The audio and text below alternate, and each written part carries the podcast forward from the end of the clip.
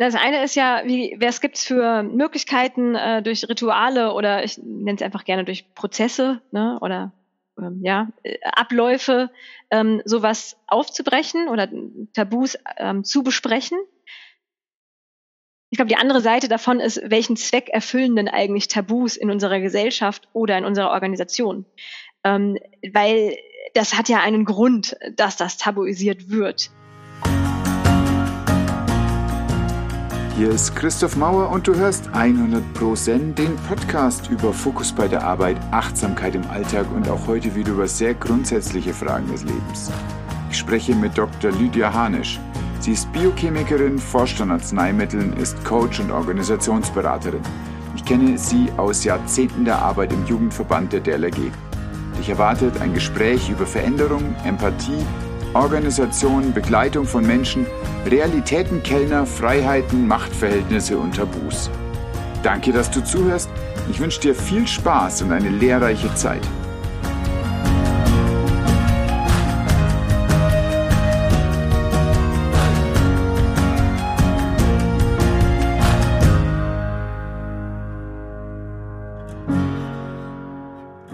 Ganz herzlich willkommen, liebe Lydia. Ich freue mich sehr, dass du da bist. Und wir werden gleich gucken, mit was wir genau anfangen. Ja, hallo Christoph. Ja, es freut mich sehr, dass ich bei dir sein darf. Ich äh, habe mich sehr gefreut, dass du mich gefragt hast, ob wir zusammen diesen Podcast machen. Äh, ja, ich bin mal gespannt, äh, wo uns unser Gespräch heute so hinführen wird.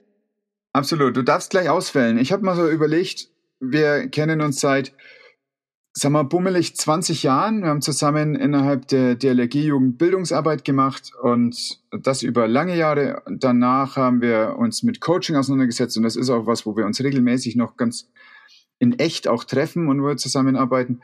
In der Zwischenzeit aber hast du eine ganz interessante Karriere gemacht. Du hast Biochemie studiert, du hast am Paul-Ehrlich-Institut gearbeitet und bist dann aus dieser ähm, Lach-Polar-Forschung in die Industrie gegangen und hast dann dort nochmal ganz andere Entwicklungen gemacht, ganz neue Themen draufgepackt und zuletzt entwickelst du dich in ein, ähm, sagen wir mal, in die professionelle Seite des Coachings. Das heißt, du machst eine enorme Persönlichkeitsentwicklung derzeit durch und hast auch dich universitär damit auseinandergesetzt, wie kann ich mit Gruppen und wie kann ich mit Individuen arbeiten.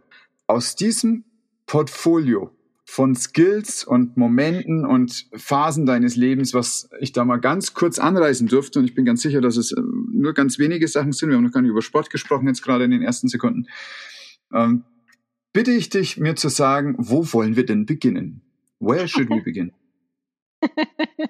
ja, also äh, äh, schön zu hören, wenn du das so beschreibst, was ich so gemacht habe. Und dann äh, fällt einem natürlich als erstes das Wort äh, Veränderung äh, in den Schoß, ähm, weil das auch in gewisser Weise natürlich für, für mein Leben sehr bezeichnend ist, äh, wenn man sieht, was ich da alles gemacht habe und wie ich mich immer weiter verändert und auch entwickelt habe. Und äh, es ist in der Tat auch ähm, eins der, der Themen, die mir äh, sehr, sehr wichtig sind.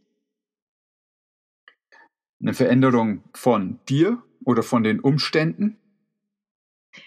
Ja, also ich denke, das, äh, das geht ja immer so Hand in Hand, ähm, äh, weil auf der einen Seite, glaube ich, hat jeder jeder Mensch oder jedes System natürlich auch so eine, so eine intrinsische Motivation, äh, sich zu verändern und weiterzuentwickeln und äh, wenn man da eine gewisse Bewusstheit unterstellt, auch einfach zu der bestmöglichsten Version von einem selber zu werden. Ähm, ist natürlich direkt gleich die Frage, was ist denn bestmöglichst und wie wird das gemessen? Und ich glaube, da kommt ganz oft auch die, die äußeren Umstände mit äh, dazu, ähm, die ähm, der Kontext, in dem wir leben und agieren, ist da natürlich ganz entscheidend.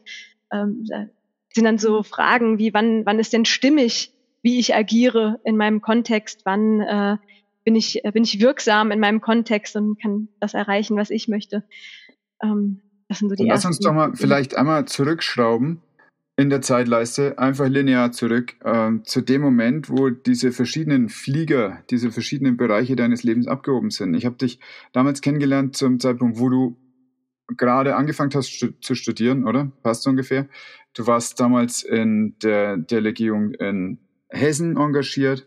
Ich bin ein Bayer. Äh, wir haben damals so eine, ich erinnere mich mit Schmunzeln, wir haben so eine Art Achse des Bösen etabliert. Verschiedene Bundesländer, die also besonders viele Leute übrig hatten. Und irgendwie haben wir uns zu dem Zeitpunkt gefunden und haben da also ganz tolle Wochenenden mit unglaublicher Produktivität.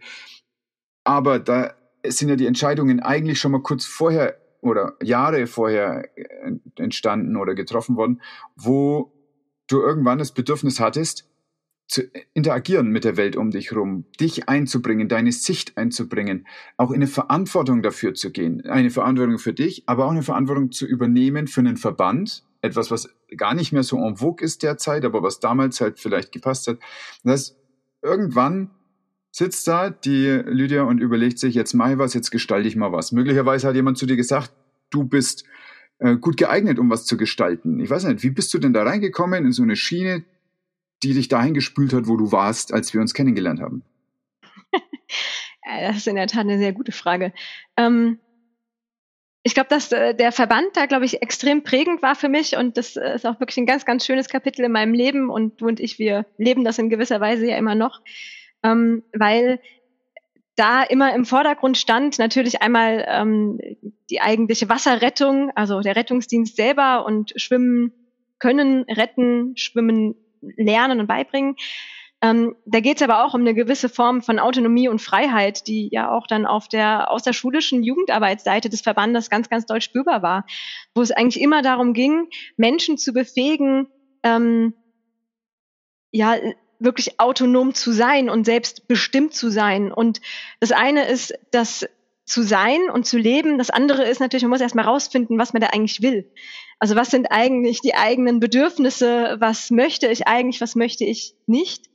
Ähm, und äh, ja, ich glaube, dass, dass ich äh, immer schon mit meiner sehr offenen und extrovertierten Art da natürlich auch äh, sehr sichtbar geworden bin. Und äh, da gab es sicherlich oder den einen oder anderen, der gesagt hat, hey, ich glaube, du bist hier ganz geeignet, du hast da eigentlich auch äh, Spaß für ähm, oder Spaß dran. Ähm, möchtest du das nicht machen? Ähm, und ich glaube, so kam dann immer eins äh, zum anderen.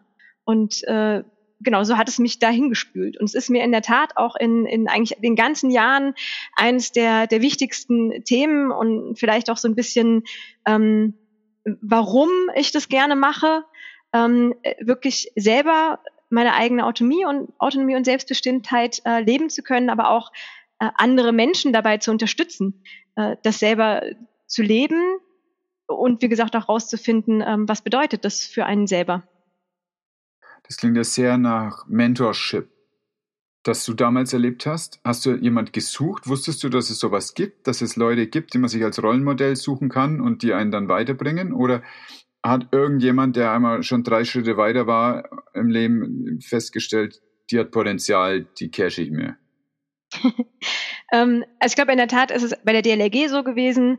Ähm, ich habe mir da niemanden konkret gesucht, sondern ich war einfach immer irgendwie dabei. Und äh, gerade in dem ehrenamtlichen Bereich ähm, ist es ja Ganze sehr inklusiv und wenig exklusiv. Es gibt keine, ähm, ähm, wie heißt das? Äh, Mangel an äh, Posten und Möglichkeiten.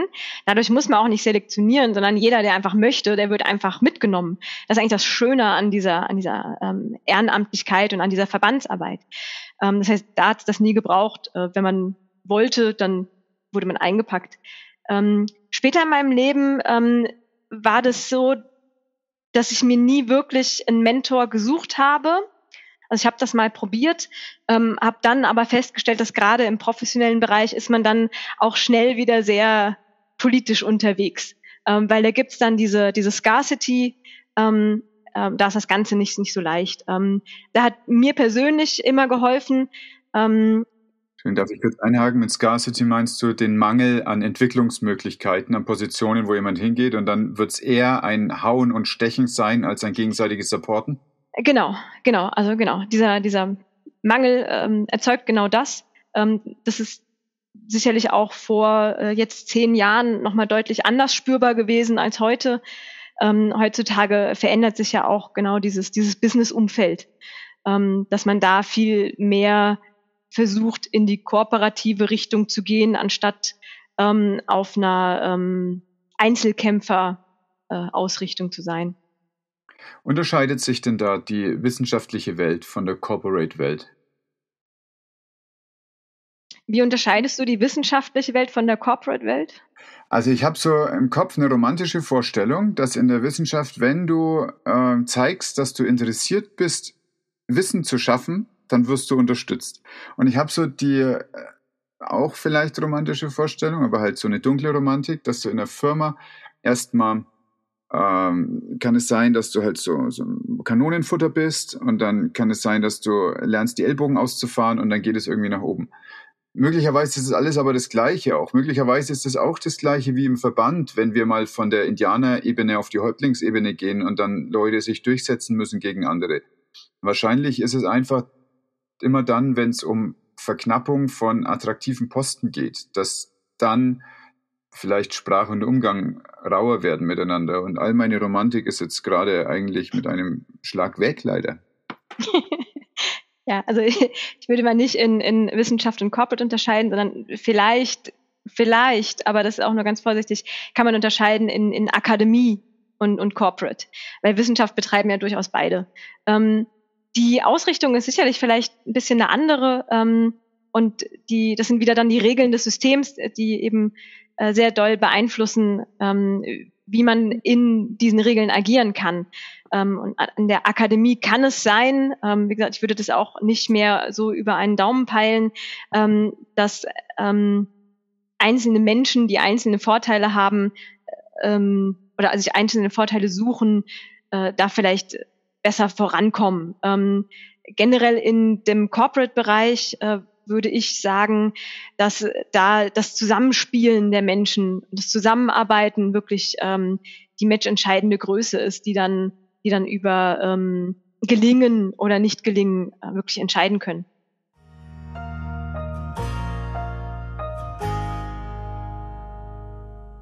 Das ist spannend, weil das ja was ist, was du an der Uni überhaupt nicht lernst. Das steht auch in keinem Buch. Das ist auch nichts, was in einem Training on the Job Programm ist, sondern das ist was, was aus dir rausgekeltert wird über die Jahre, ob du solche Fähigkeiten entwickeln kannst und so ein Miteinander entwickeln kannst. Oder gibt es aus deiner Sicht irgendwelche geheimen Wege dazu, besser zu kooperieren, produktiv sich einzubringen? Du hast ein paar Mal jetzt schon das Wort System gesagt. Und dann hast du ein paar Mal das Wort Autonomie gesagt. Das sind ja Antipoden ein Stück weit. Und ist es denn so, dass wir mit autonomen Entscheidungen, mit einer autonomen Entwicklung überhaupt noch passend sein können für ein System? Oder ist es gerade nicht so? Oder ist es so, dass ein System genau das wünscht, um sich weiterzuentwickeln? Und was kann ein System machen, um sich weiterzuentwickeln und nicht starr zu bleiben? Wie vorhin fühl dich frei, zu irgendeinem oder allen dieser Aspekte zu antworten?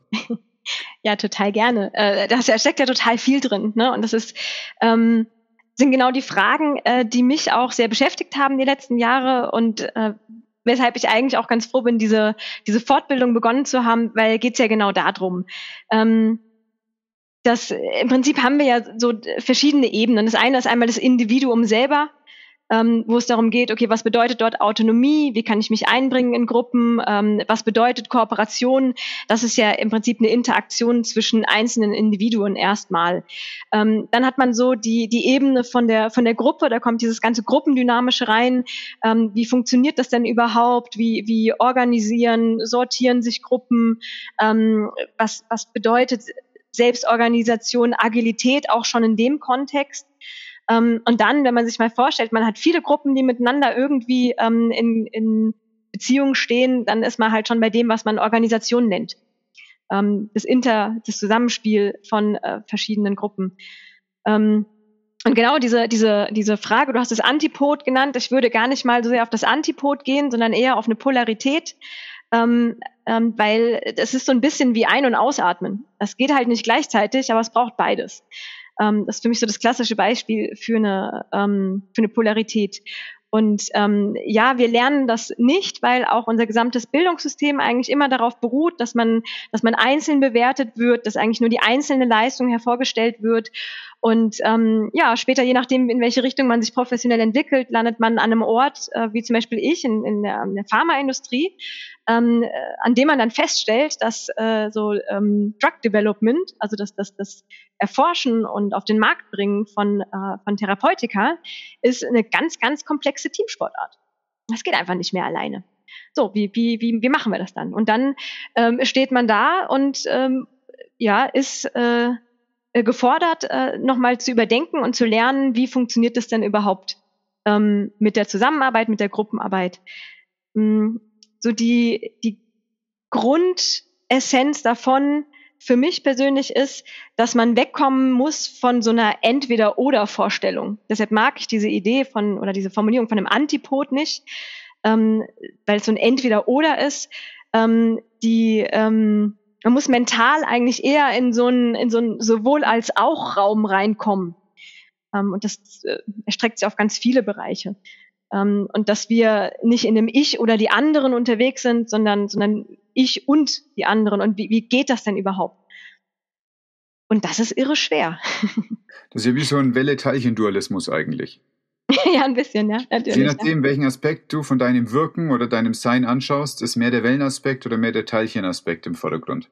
Ja, ja, ganz genau, ja. Ja, ja, und das ist aber auch das, das äh, Spannende, was mich jetzt so die letzten Jahre eigentlich, was mir begegnet ist, ist wirklich ähm, einmal bei mir selber halt auch zu erleben, also weil die Fortbildung ist sehr, sehr, sehr praktisch basiert, ähm, wie, wie wenig ich das trotz allem eigentlich kann. Also ich muss das auch sehr viel lernen, äh, entdecke da jeden Tag bei mir was Neues, ähm, weil das auch bedeutet, Verhaltensweisen ähm, zu verlernen, die ja auch mir in meiner Sozialisierung die letzten Jahre einfach wirklich mitgegeben worden sind. Die sind ja wirklich, das sind ganz, ganz starke Verhaltensweisen, die auch immer total ähm, äh, gewinnbringend waren. Und jetzt auf einmal, ähm, ja, gilt es, die anzuschauen und äh, mal von allen Seiten zu beleuchten und so ein bisschen zu überlegen, ja, brauche ich es noch oder kann das weg? Und wenn Fällt das dir da, ohne zu tief in die Selbstoffenbarung zu gehen, ein Beispiel ein, was du erzählen kannst? Ja, das kann ich erzählen. Ähm, das ist sehr aus meinem Führungsalltag. Ähm, Führung wird ja immer gerne sehr, also sehr direktiv verstanden. Ähm, in einem klassischen Führungsbild äh, würde man in meinem Job, würde ich die Arbeit verteilen, würde den Leuten sagen, was zu machen ist, würde, würde sie bewerten und ihnen erzählen, wie sie sich fortzubilden haben. Und ähm, genau, im Zuge der, auch der gerade der Veränderungen äh, bei uns, ähm, gehen wir eben weg von diesem ganz klassischen Führungssystem ähm, zu eher einer, einer kooperativeren Führung.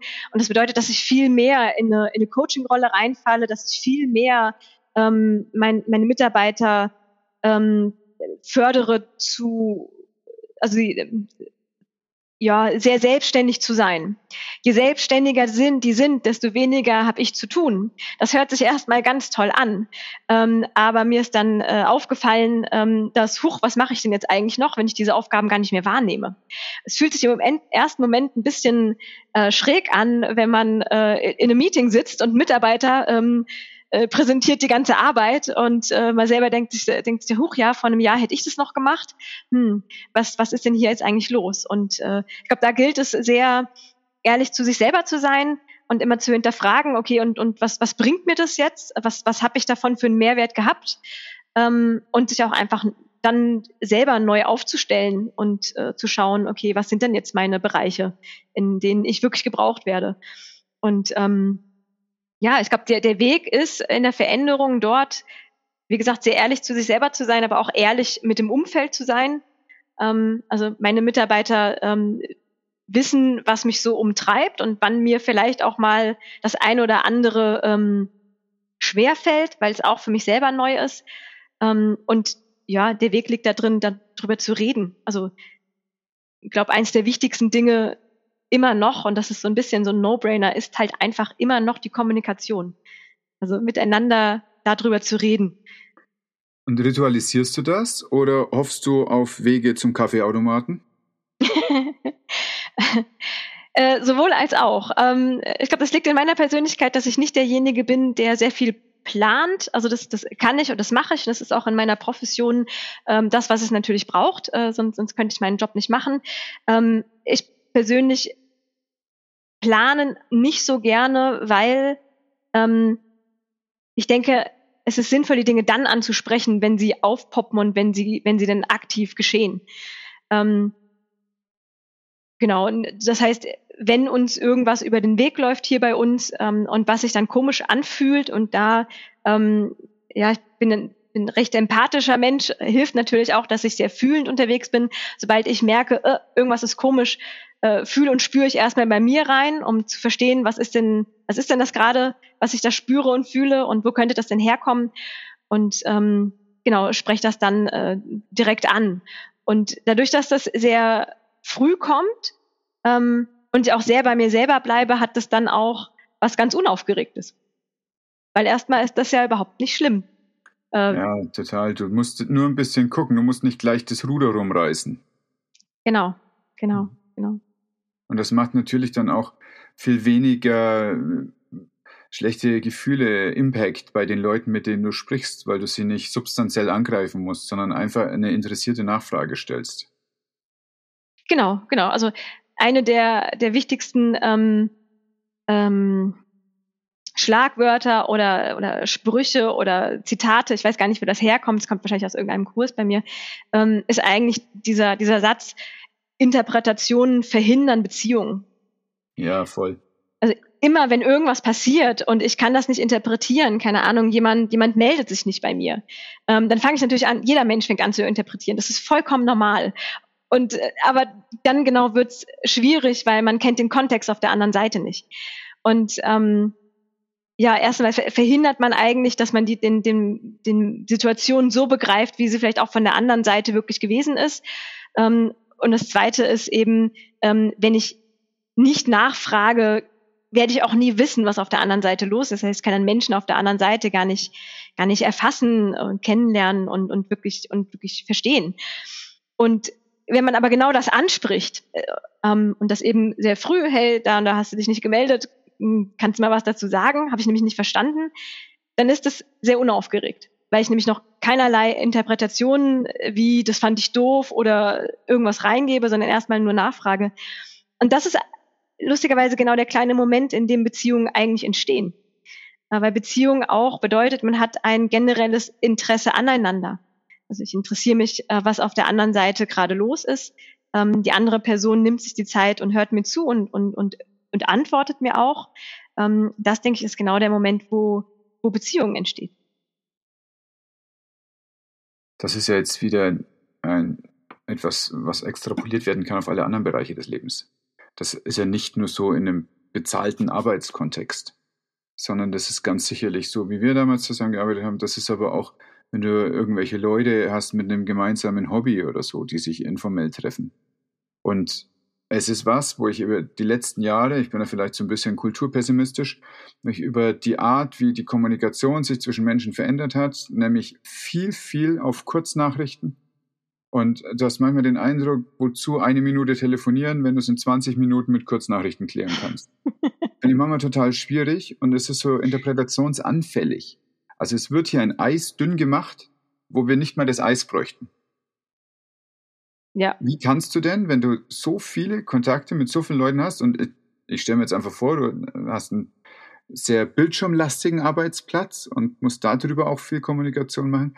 Wie kannst du denn diese feinen Vibrationen, die ja normalerweise in den Tonlagen sind oder zwischen den Zeilen stehen, äh, wie kannst du die spüren? Wie kannst du darauf reagieren, ohne äh, selbst in diese Aufregung zu kommen? Denn du bist ja auch ein Mensch. Das, das sind ja auch möglicherweise Sachen, die dich einfach erstmal angreifen oder die sich so anfühlen, als ob irgendwas blöd sein könnte.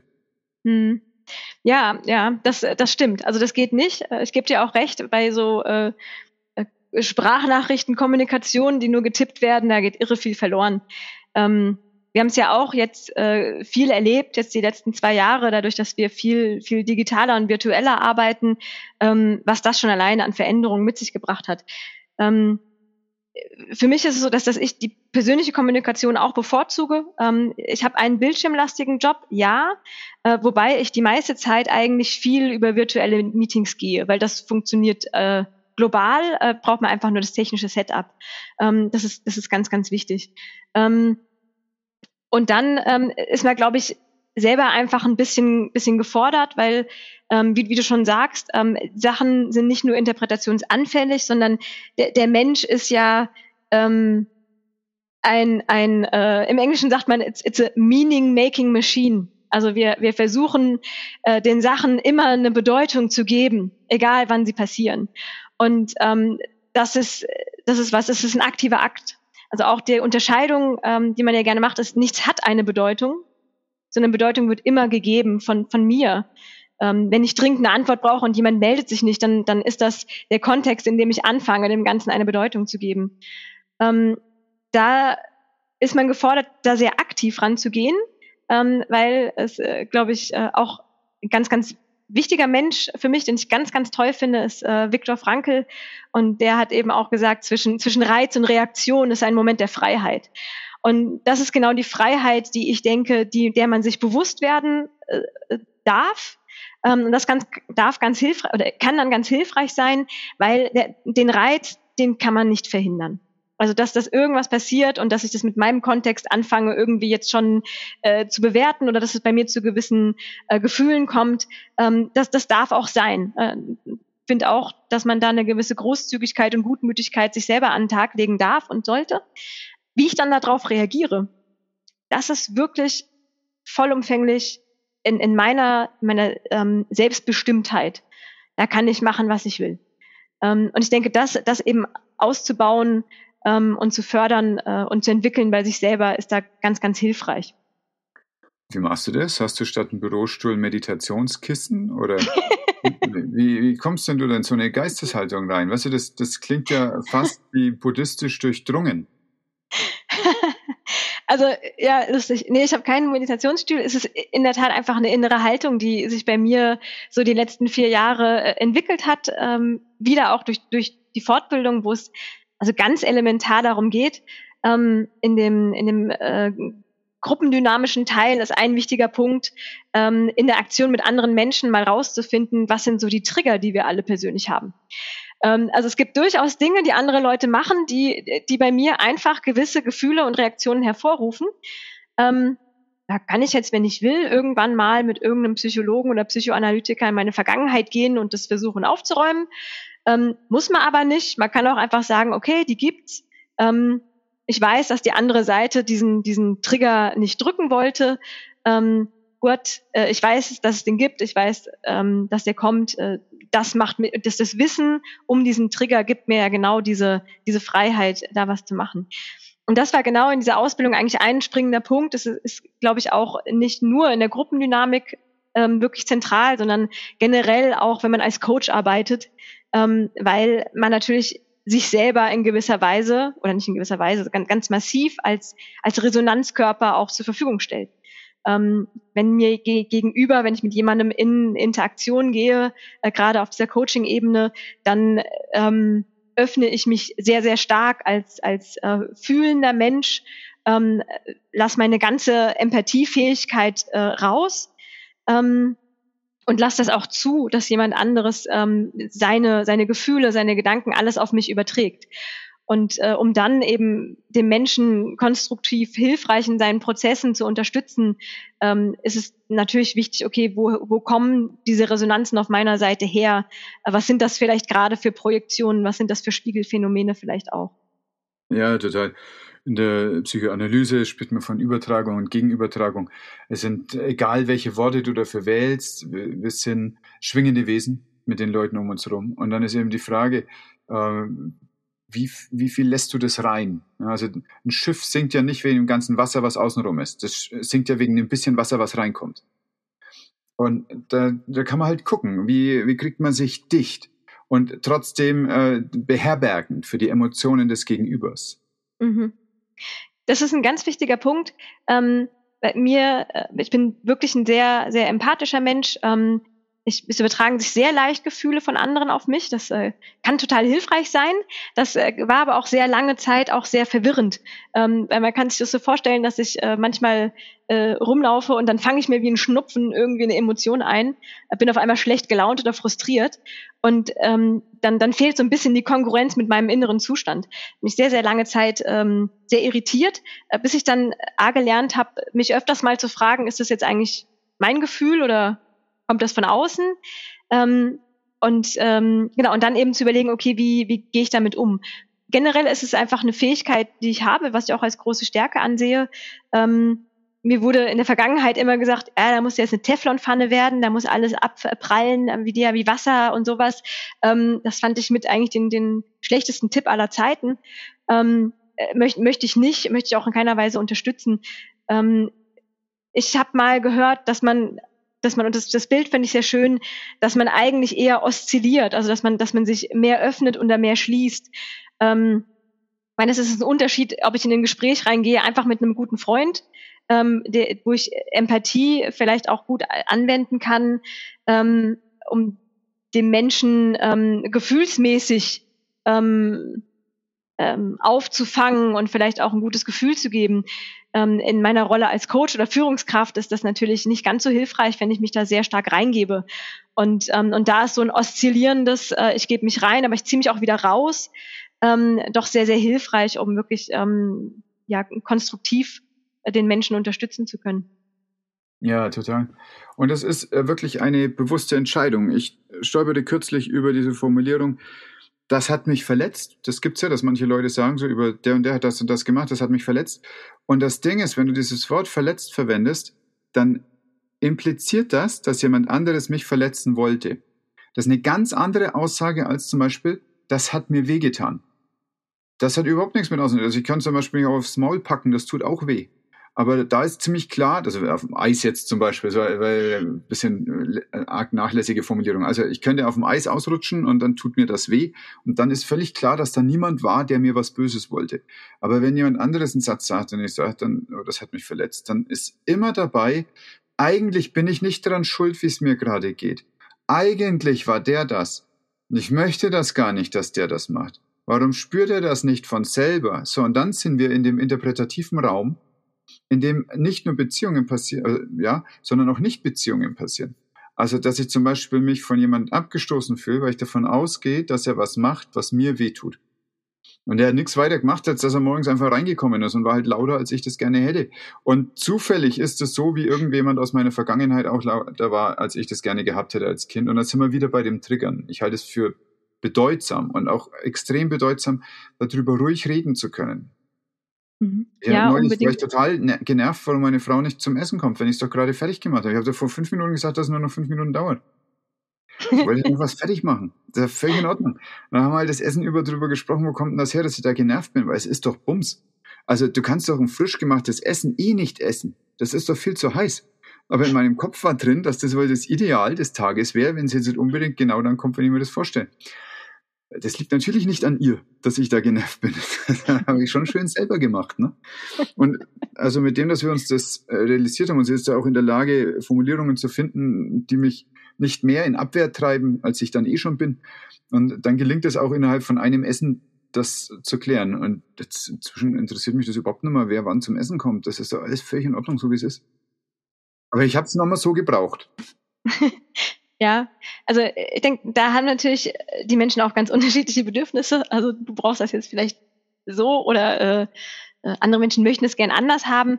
Ähm, was du vorhin auch so ein bisschen gesagt hast, ist, wir glauben immer, es gibt irgendwie so eine, ein Narrativ, dem alle folgen. Und ich glaube, das ist überhaupt nicht so. Ähm, und wie wir miteinander äh, essen, um bei dem Thema zu bleiben, das ist ja ganz allein uns über, äh, überlassen, äh, wie, wie wir zwei, wenn wir uns zum Essen treffen, wie wir das so machen. Das können alle anderen anders machen. Ähm, wenn es um, um dich und mich gerade geht, dann ist vielleicht einfach ganz schön, ähm, einfach darüber zu reden. Ähm, das heißt, ich glaube, dieses, dieses offene Themen mal, mal bewusst zu machen und, und, und besprechbar zu machen ähm, das steckt ja auch dahinter. Ähm, und das ist das, was Menschen, glaube ich, viel verlernt haben, dieses besprechbar machen, ähm, weil das, das ähm, findet äh, im besten Fall in einem unaufgeregten Rahmen statt. Ähm, aber es muss nicht das allerangenehmste Gespräch sein. Mhm. Ähm, weil es ja nicht immer unbedingt nur um, um äh, Weichspülerei und so geht, sondern weil da durchaus die Andersartigkeit von zwei Menschen auf den Tisch kommt. Und Andersartigkeit, das ist ja meistens für Menschen ähm, sehr erschreckend. Das ist uns auch irgendwie so in die Wiege gelegt. Was was fremd ist, ist ja erstmal unheimlich und zwecksmäßig auch gefährlich. Dass der Mensch ist so von seiner Natur aus ein bisschen drauf gepolt, das, das sehr skeptisch zu betrachten. Ähm, muss man aber gar nicht. Also weil in Andersartigkeit steckt ja auch wirklich äh, ganz, ganz viel Potenzial drin zu, zu tollen neuen Dingen. Und ähm, äh, da ist, glaube ich, wichtig, sich zu überlegen, ähm, wie gehe ich damit um? Und äh, auch ein, ein weiteres äh, wichtiges Zitat, was, was, was auch bei mir an der Wand hängt, ist ähm, von, von Adorno, äh, ohne Angst verschieden sein. Äh, das ist sehr, sehr wichtig. Äh, erstmal ist eine Andersartigkeit erstmal nichts anderes, außer dass jemand anders ist. Ähm, und wie man dann äh, zusammen ähm, interagiert. Also im, im Business-Kontext kann man es sich ja oftmals nicht aussuchen. Ähm, da geht es aber darum, okay, wie interagieren jetzt? Es gibt ja einen, einen Sinn oder, oder einen Zweck, wozu wir das machen. Ähm, äh, da kann man halt einfach drüber verhandeln. Also wenn ich gerne E-Mails schreibe und du gerne SMS, dann wird es auch immer so bleiben. So, wenn wir jetzt zusammenarbeiten, hilft es, wenn, wenn wir uns kurz darüber unterhalten, wie wir es denn machen wollen. Und das ist reines Verhandeln, nicht mehr und nicht weniger. Ähm, und so kann man das eigentlich auch übertragen, wieder aus diesem, aus diesem Business-Kontext, wo sicherlich alles ein bisschen ähm, formaler und sehr zweckgebundener ist, in, in eigentlich die, die privateren, persönlicheren Kontexte, ähm, wo es auch äh, ganz oft einfach darum geht, äh, ja, mal darüber zu reden. Hm. Ich halte diese, diese Angst vor dem anderen, also so eine Xenophobie, wirklich für eine evolutionär stabile Strategie, wenn du den Menschen rein als biologistisches System siehst. Also sagen wir mal, äh, ich habe jetzt letzte Woche wieder nachgedacht über das egoistische Gen von Dawking. Und da sagte er, wir sind eigentlich äh, Vermehrungsmaschinen für unsere DNA. Und die DNA entwickelt sich so, dass wir möglichst stabil in der Nische bleiben, damit sie sich weiter entwickeln darf. Und da passieren ja ganz interessante Sachen, wenn du das so andersrum aufzäumst, den Gedankengang. Nicht, dass wir eine DNA haben, sondern dass die DNA uns hat. Dann, äh, so seine Argumentation, wird ein Verhalten, was in unserer soziologisch benannten, ähm, in einem soziologisch benannten Modus des Altruismus erscheint, ist eigentlich egoistisch für die Spezies, weil die dadurch die beste Möglichkeit hat, sich fortzupflanzen. Die Kulturleistung ist natürlich genau das und Adorno ist sicherlich halt einer von denen, die Sachen krass zu Ende gedacht haben im letzten Jahrhundert. und das ist eine Kulturleistung, die Überwindung der Xenophobie. Genauso übrigens, was du vorhin sagtest mit Meaning Making Machine, dass wir sind also musterbasiert in unserem Denken. Wir nehmen Muster auf und wir haben das Bedürfnis, den Mustern erstmal ähm, also wir, wir machen eine Extrapolation in Richtung dahin, wohin eskaliert es, wenn es schlimm wird. Und dann ist ein dunkler Busch, der raschelt, erstmal ein Säbelzahntiger. Und erst danach darf es eine Bougainvillea sein, zum Beispiel. Und das ist ganz notwendig, weil alle, die das nicht gemacht haben in den letzten vier Millionen Jahren, die sind gar nicht dazu gekommen, dass ihre DNA-Stränge sich fortpflanzen dürften. Und das ist also ein Gedankengang, der mir sehr gut gefällt. Und tatsächlich, also äh, was ganz ähnliches jetzt mit einem Freund, der Philosoph ist, diskutieren, der, der also sehr regelhaft mir sehr kluge Sätze sagt und ich denke dann sehr lange drüber nach und sagt dann ein paar ähm, Binsenweisheiten dazu. Und der ging genau darauf hin, dass wir uns einfach nicht nur als biologisches System oder Wesen betrachten dürfen, sondern dass der Verstand und der Geist, die wir bekommen haben über all diese Jahre, in uns auf eine Ebene gehoben hat, wo das nicht mal als Ausrede zählt sondern wo wir genau das machen dürfen. Tatsächlich ist es aber so, dass diese ganzen Prozesse, die du gerade beschreibst, diese schnellen Reaktionen, diese Verteidigungssachen, die da passieren, das ist alles letztlich aus dem Reptilienhirn. Als wären die letzten vier Millionen Jahre nicht passiert mit dieser ganzen neokortikalen Entwicklung. Ja. Wie öffnest du Gespräche, so dass die Leute nicht auf ihr limbisches System zurückgeworfen werden, sondern dass sie angstfrei sich mit deiner anderen Sicht auf ihr Sein und ihr Tun auseinandersetzen dürfen. Hm. Du machst den Raum auf, dass sie sich da in Würde mit den Zeitgeschehen auseinandersetzen dürfen. Hm. Das ist ja die schwerste Frage, die es so gibt. Also erstmal zu dem, was du gesagt hast, äh, das stimmt voll und ganz. Äh, ich glaube, das ist eine reichlich unterkomplexe Betrachtungsweise ähm, wenn man nur diese, diese Vorstellung der, der DNA, die uns hat, äh, um sich zu vermehren, ansieht. Also ich glaube, das, das äh, müssen wir gar nicht weiter diskutieren. Ähm, da gibt es einfach so, so viel mehr. Ähm, genau das, was du benannt hast. Ähm, wie öffnet man Gespräche? Ja. Ich persönlich denke, das fängt bei einem selber an. Äh, die Haltung, die man selber hat, wird nach außen hin immer spürbar. Ähm, das ist das eine. Dann, ähm, also dass, dass, ich selber auch mit dieser Haltung reingehe, ähm, dass, dass ich ähm, mit der Haltung, ich bin okay, du bist okay, das typische aus der Transaktionsanalyse, ähm, finde ich immer noch eine der, der wichtigsten Ideen ähm, oder, oder Dogmen eigentlich, ähm, auch zu verstehen, dass das der Kontext, in dem, in dem ich bin gerade, ist ein ganz anderer als der auf der anderen Seite ähm, und dass da, dass man dort äh, dann mit den jeweiligen Kontexten aufeinander trifft. Ähm, das ist mal so bei persönlich bei seiner eigenen Haltung. Ähm, ja, dann ist es, glaube ich, auch einfach äh, die Formulierung. Also du hast vorhin genau diese Formulierung angesprochen. Ähm, da wurde ich verletzt oder da habe ich mir wehgetan. Ähm, ich denke, das ist, das ist zentral, ähm, bei, bei sich selber zu bleiben und erstmal dem anderen nicht schon gleich auch nur durch eine Formulierung eine Intention zu unterstellen. Das ist irre schwer, weil unsere natürliche Sprache ist voll davon, wirklich voll davon. Ähm, das äh, ist zum Beispiel auch schon dann, wenn ähm, äh, mir jemand irgendwas erzählt ähm, und ich darauf reagiere ähm, und zum Beispiel nur nachfrage, ähm, äh, ja, ist das jetzt gut oder schlecht? Es öffnet schon wieder so einen Bewertungsspielraum. Ähm, ich mag eigentlich viel lieber, ähm, das habe ich von, von Gunther Schmidt mir abgeschaut, ähm, dass er halt fragt, ist das erwünscht oder unerwünscht? Finde ich eigentlich schon viel schöner, die Formulierung. Und äh, Gunther Schmidt ist da einer für mich der, der Koryphäen im, im, im Anfang, diese Formulierung einfach mal umzustellen und mal zu überdenken, wie wir eigentlich miteinander kommunizieren.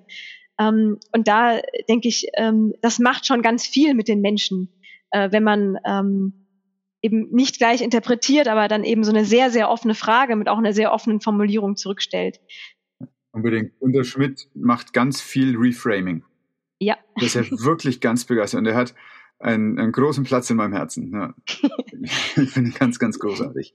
Ja, ich hatte, ich hatte äh, die, diesen Sommer ähm, wirklich das, äh, das Vergnügen, äh, bei ihm ähm, eine, eine äh, zweiwöchige Ausbildung zu machen aus einem systemischen Bereich. Ähm, das war sehr, sehr augenöffnend, muss ich sagen. Ähm, ganz, ganz toller Mensch mit unglaublich tollen äh, Haltungen, Ansichten und äh, das hat diesen Sommer auch extrem viel bei mir bewirkt, ähm, was ich auch gerade hier in, in meinen, in meinen äh, Joballtag äh, wieder mit einbringe. Ähm, er hat letztlich ja die, die hypnosystemische Herangehensweise erfunden. Genau. Und er ist außerdem so extrem witzig. Also er ja. hat so eine Situationskomik. Das ist unglaublich. Ja, also es war, ich war wirklich, äh, ähm, ich hatte Glück. Er ist jetzt auch nicht mehr der Jüngste und er ist aber noch äh, voll motiviert, äh, selber ähm, quasi diese Fortbildung zu geben. Äh, ich kann das auch jedem empfehlen, äh, mal bei den Menschen, die äh, solche Richtungen wirklich ähm, pioniermäßig geprägt haben, äh, gerne mal irgendwie äh, Zeit zu investieren äh, für eine Fortbildung, entweder kürzer oder länger. Da gibt es die verschiedensten Möglichkeiten. Ähm, das ist wirklich, wirklich toll. Ja, wir werden auch diesen Link in die Show Notes packen. Und Grüße gehen raus nach Heidelberg, oder? Oder? Ja, er ist in Heidelberg, ja, ja genau. genau.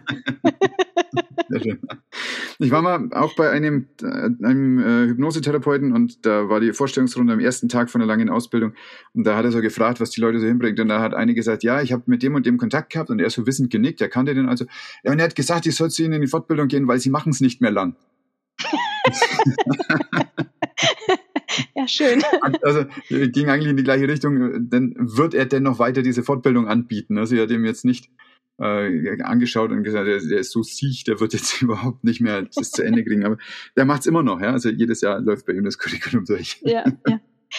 In der Tat war es bei mir lustigerweise ein bisschen ähnlich, weil ich habe ja jetzt äh, im Rahmen von meinem Studium als, äh, als letzten großen Ausbildungsblock ähm, die äh, Organisationsentwicklung mir angeschaut und da ist es äh, sehr schön, ähm, weil die Konzepte, nach denen wir dort arbeiten, sind sehr ganzheitlich. Ähm, das ist so das äh, Konzept, was die Firma Trigon, die macht die Fortbildung dort, äh, ähm, entwickelt hat. Und ähm, genau, da ist ganz viel äh, Hypnosystemik vom äh, Gunther Schmidt mit dabei, aber auch ganz viel ähm, Impulse von, von Glasel zum Beispiel auch, von ganz vielen, von, von, von Pieber. Ähm, das ist wirklich ganz, ganz toll. Das war für mich ähm, extrem augenöffnend, ähm, weil ich erst gedacht habe, ach, Organisationsentwicklung, der Teil wird sicherlich der langweiligste. Da geht es dann so um Strukturen und Hierarchien und irgendwie um den langweiligen Käse. Ähm, und war dann ganz anders. Also direkt äh, bei dem ersten ähm, Ausbildungsmodul ähm, habe ich gedacht, boah, gerade kriege ich richtig Lust, jetzt auch noch wieder mich ein Jahr damit zu beschäftigen. Und es hat mal direkt einen sehr starken Lustsog erzeugt. Ähm, und es fängt schon direkt damit an, dass äh, die, die, die, ähm, die Frage, was eine Organisation ist, ja, ist ja, ähm, ist ja gar nicht so einfach zu beantworten. Äh, ich war damals äh, ähm, sehr verwirrt, als ich dazu mal was schreiben sollte und habe dann gedacht, ja, Organisation, ja, das ist so Greenpeace, UNO, die Roche, ja, die Mafia irgendwie auch, ja, aber, aber was, was ist denn jetzt das Wesen von der Organisation? Und ähm, da ist eigentlich sehr schön, weil, weil dort ähm, in, dieser, in dieser ganzheitlichen Betrachtung von Organisationen ist eine Organisation eben besteht aus verschiedenen Wesenselementen. Und ein Wesenselement ist sicherlich die Strategie, die eine Firma hat. Oder ähm, die, äh, die, die Struktur und wie Funktionen so sind. Ähm, aber dazu gehört, wenn man es ganzheitlich betrachtet, eben noch viel mehr. Ähm, da gehört noch mit dazu äh, zum Beispiel äh, physikalische Mittel. Ähm, da gehören aber vor allem auch die Menschen mit dazu. Und das äh, fand ich eigentlich das Schöne an diesem Modell. Also es sind ein paar mehr Wesenselemente. Ich kürze jetzt mal so ein bisschen ab. Aber der Mensch ist wirklich essentieller Teil davon. Und ähm, oftmals bedeutet er ganzheitlich, äh, wenn das dann so aus dem entlehnt wird, das Wort aus dem Esoterikmilieu, dann bedeutet es eigentlich nur noch Mensch. Ähm, ist aber eigentlich gar nicht so gemeint, sondern ist es eigentlich dann doch beides. Und es ist eben diese, diese, diese Untrennbarkeit, ähm, die da wirklich im Vordergrund steht. Ähm, und das hat mich sehr fasziniert an diesem ganzen Thema der, der Organisationsentwicklung. Ähm, die Untrennbarkeit von Mensch und Organisation? Genau. Aha. Genau. Genau, also ähm, genau, und eben dann auch wirklich daraus mal eine ange andere Herangehensweise zu haben, als jetzt äh, manch andere große Namen in der Organisationsentwicklung, die, die ja mehr so eine Expertenberatung machen, die kommen dann so rein in eine Firma, gucken die sich an, äh, dann analysieren da mal ganz lange und dann schlagen die und, und dann sagen die so, so müsst ihr es ändern. Und ähm, das, das ist ja äh, vollkommen übergriffig in meinen Augen, das genauso zu machen. Ähm, ist ja allein schon anmaßend, äh, einem, System von außen sagen wollen zu können, wie es jetzt am besten zu verändern hat und was da jetzt mal falsch läuft. Ähm, dafür sind äh, Systeme generell einfach zu komplex. Ähm, genau, und hier ist auch eben der Ansatz eigentlich, ähm, so ähnlich wie im Coaching, eigentlich mehr eine, eine Prozessberatung zu machen. Also wie, wie kann eine Organisation mit welchen Methoden, mit welcher Abfolge von, von Prozessen, Stufen und so weiter für sich selber rausfinden, wer, wer sie ist, wo, wo sie gerade steht in der Entwicklung, ähm, wo man sich hinentwickeln möchte und, und wie. Ähm, und da eben sehr, sehr ähm, wieder auch sehr viel Autonomie der Organisation selber zu geben und den Menschen in dieser, Ort, in dieser Organisation. Ja, ich denke manchmal an, an so ein Bild, wie wenn du einen Leistungssportler hast, der holt sich ja auch zum Beispiel einen Athletikcoach, dann holt er sich einen Technikcoach, dann holt er sich einen Nutrition-Coach. Und aber die Leistung und das, das, wo alles zusammenkommt, ist ja weiterhin am Athleten. Der kann ja nicht sein Athletiktraining abgeben an den Athletikcoach, egal wie viel er ihm dafür bezahlt. Und so ist es sicherlich auch, wenn du dir einen Coach in eine Firma oder in deine Organisation einlädst, dann brauchst du eigentlich einen Weg dahin, zu der Antwort zu kommen, die eh schon in dir drin ist. Ansonsten ist es eine Antwort, die im schlimmsten Fall, wie du es nennst, übergriffig ist. Das stimme ich dir ohne Einschränkung zu. Im besten Fall verpufft. Jeweils viel Geld kostet. Ja. Weil das System kann ja auch resilient sein gegenüber so einem Angriff von außen. Also gerade wenn ein, ein System stabil ist und ein Chef meint, er möchte noch was dazugeben und möchte das verbessern und aber das System hat gar keinen Bock drauf, na dann wird das eigentlich nur äh, Spesen produzieren alles. Mhm. Ja, also deshalb ist es, glaube ich, auch wichtig, gerade in der Organisationsentwicklung, nicht einfach mit dem Vorsatz, so jetzt werden wir einfach mal geiler und größer und besser reinzugehen, um es mal ganz platt zu sagen, ähm, sondern about my 20s. ja, genau, äh, ja, sondern überhaupt mal zu gucken, okay, was ist denn überhaupt nötig? Also gerade Organisationen, ähm, die erfüllen ja für sich selber einen gewissen Zweck. Ähm, also jetzt äh, mein, mein äh, Arbeitsplatz möchte gerne ähm, Therapeutika äh, auf den Markt bringen, damit Geld machen, gleichzeitig natürlich ähm, äh, Menschen äh, medizinisch helfen. Das ist ja eigentlich das, das Grundbedürfnis. Ne? Und, und in dem Kontext ist natürlich die Frage, was muss ich dafür tun? Und ähm, da äh, kann Organisationen, wenn sie, wenn sie so entstehen, dann sind das ja meistens äh, kleinere Organisationen, da hat es dann so einen Pionier, äh, alles dreht und wendet sich um diesen einen Visionär, der alles, alles auch steuert. Die Kommunikationswege sind noch ganz, ganz klein, weil es hat ja einige wenige Menschen ähm, und das ist durchaus extrem effektiv, so vorwärts zu gehen. Das sehen wir ganz oft ähm, bei so Biotech-Firmen, ähm, dass da einfach, äh, die ist eine kleine Klitsche, sage ich jetzt mal, und dann äh, können, kann das dann, können die Prozesse, wie interagiert wird und wie gearbeitet wird, ähm, ganz anders sein, als wenn jetzt ähm, da auf einmal, weiß nicht, 100 Mitarbeiter sind und man dann auf einmal Strukturen braucht, um das Ganze zu stemmen. Ähm, und so ist auch da die Idee von Organisationen, dass es wie so Entwicklungsstufen gibt, ähm, einmal aus dieser Pionierphase heraus äh, immer weiter. Ähm, und was da vor allem ist, dass sich der, der, der, die Umwelt, in dem ähm, jetzt diese Organisation ähm, handelt, ist, äh, handelt, äh, sich, sich maßgeblich verändert. Ähm, weil man eben größer wird, dann hat es ganz andere Ansprüche nach außen hin, was passieren muss. Ähm, und dann, dann muss man Dinge einfach anpassen. Oder es kann hilfreich sein, äh, die anzupassen, ähm, weil man dann einfach ähm, äh, ja, zielgerichteter, effektiver ähm, als Organisation ähm, ja, agieren kann. Und ich denke, da, wie gesagt, ist ganz, ganz entscheidend, ähm, wie geht's der Organisation und wo will die denn eigentlich hin? Und äh, das, das, das ähm, kann man von außen, finde ich, als, als, ähm, als Coach oder Organisationsentwicklerin nicht vorgeben. Also ist vollkommen okay, wenn ein kleines Biotech sa sagt, nö, wir wollen nicht auf 100 Mitarbeiter anwachsen. So wie wir es machen, ist es genau richtig für uns. Ähm, wir wollen jetzt auch nicht äh, unseren Jahresumsatz nochmal verzehnfachen, sondern so wie wir sind, schaffen wir genau den Output oder die Leistung, die wir wollen, ähm, dann ist das vollkommen in Ordnung. Ähm, und da eben, eben reinzugehen. Ähm, oftmals ist es so, dass, dass sich äh, ein, ein Unternehmen überlegt, so, wir müssen das machen, und wie du sagst, dann hat aber keiner richtig Bock drauf. So ein, ein glaube ich, klassisches Ding, was man, was man sehr schnell sehen kann. Und ähm, ich glaube, da tut man sich als Berater erstmal erstmal gut, ähm, äh, reinzugehen und erstmal ähm, sogenannte Diagnoseprozesse anzubieten. Also ähm, ich nenne mich ganz bewusst im Organisationskontext nicht Coach, sondern Beraterin, weil eine gewisse Art von Prozessberatung mache ich ja dann auch. Ähm, also ich biete die aber an, deshalb finde ich es auch vollkommen okay, ähm, wie, wie so ein Kellner, äh, auch das ist, glaube ich, eine Formulierung, die ist vom Gunter Schmidt entlehnt. Äh, er, er nennt sich als ja auch so ein Realitätenkellner. Ich biete einfach verschiedene Dinge an und äh, die, die ähm, Entscheidung liegt aber auf der anderen Seite, äh, beim Klienten ähm, oder bei der Organisation, die man dann berät. Ähm, genau, und eine Möglichkeit ist eben erstmal genau diese Diagnoseprozesse ähm, anzubieten, ähm, das heißt, er guckt die Organisation mal auf sich selber. Wie läuft es denn eigentlich so? Was, was wollen wir denn eigentlich so?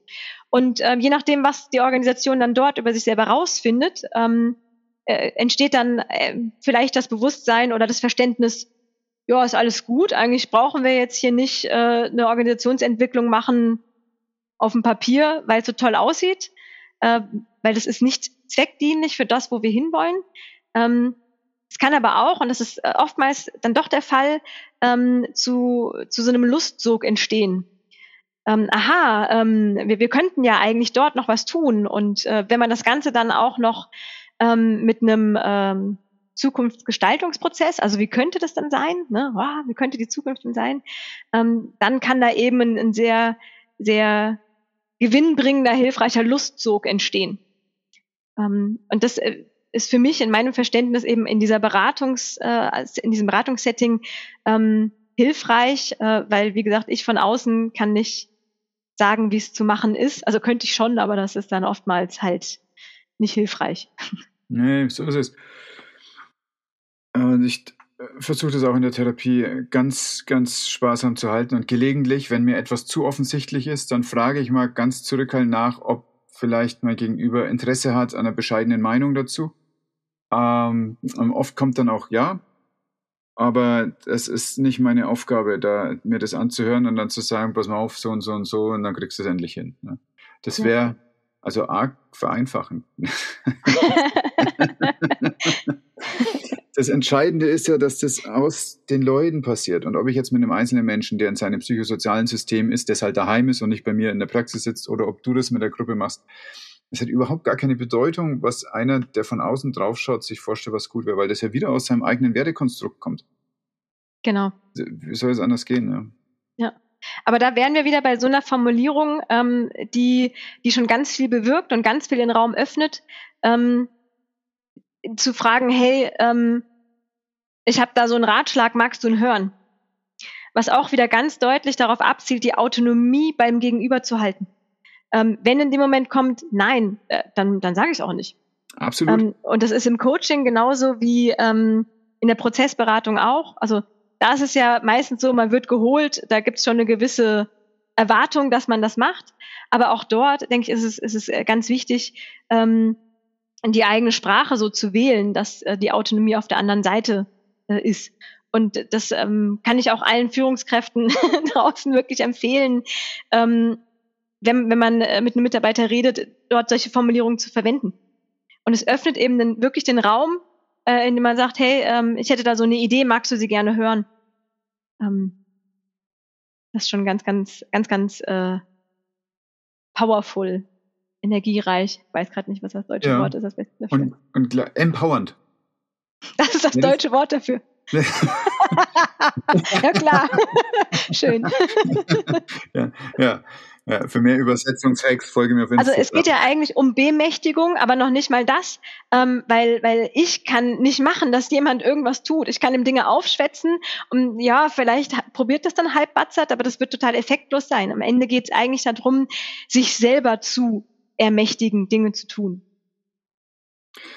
In ganz drastischer Formulierung habe ich das mal in einem äh, Zitat gelesen. Äh, Sklaven träumen nicht von der Freiheit, sie träumen davon zu herrschen.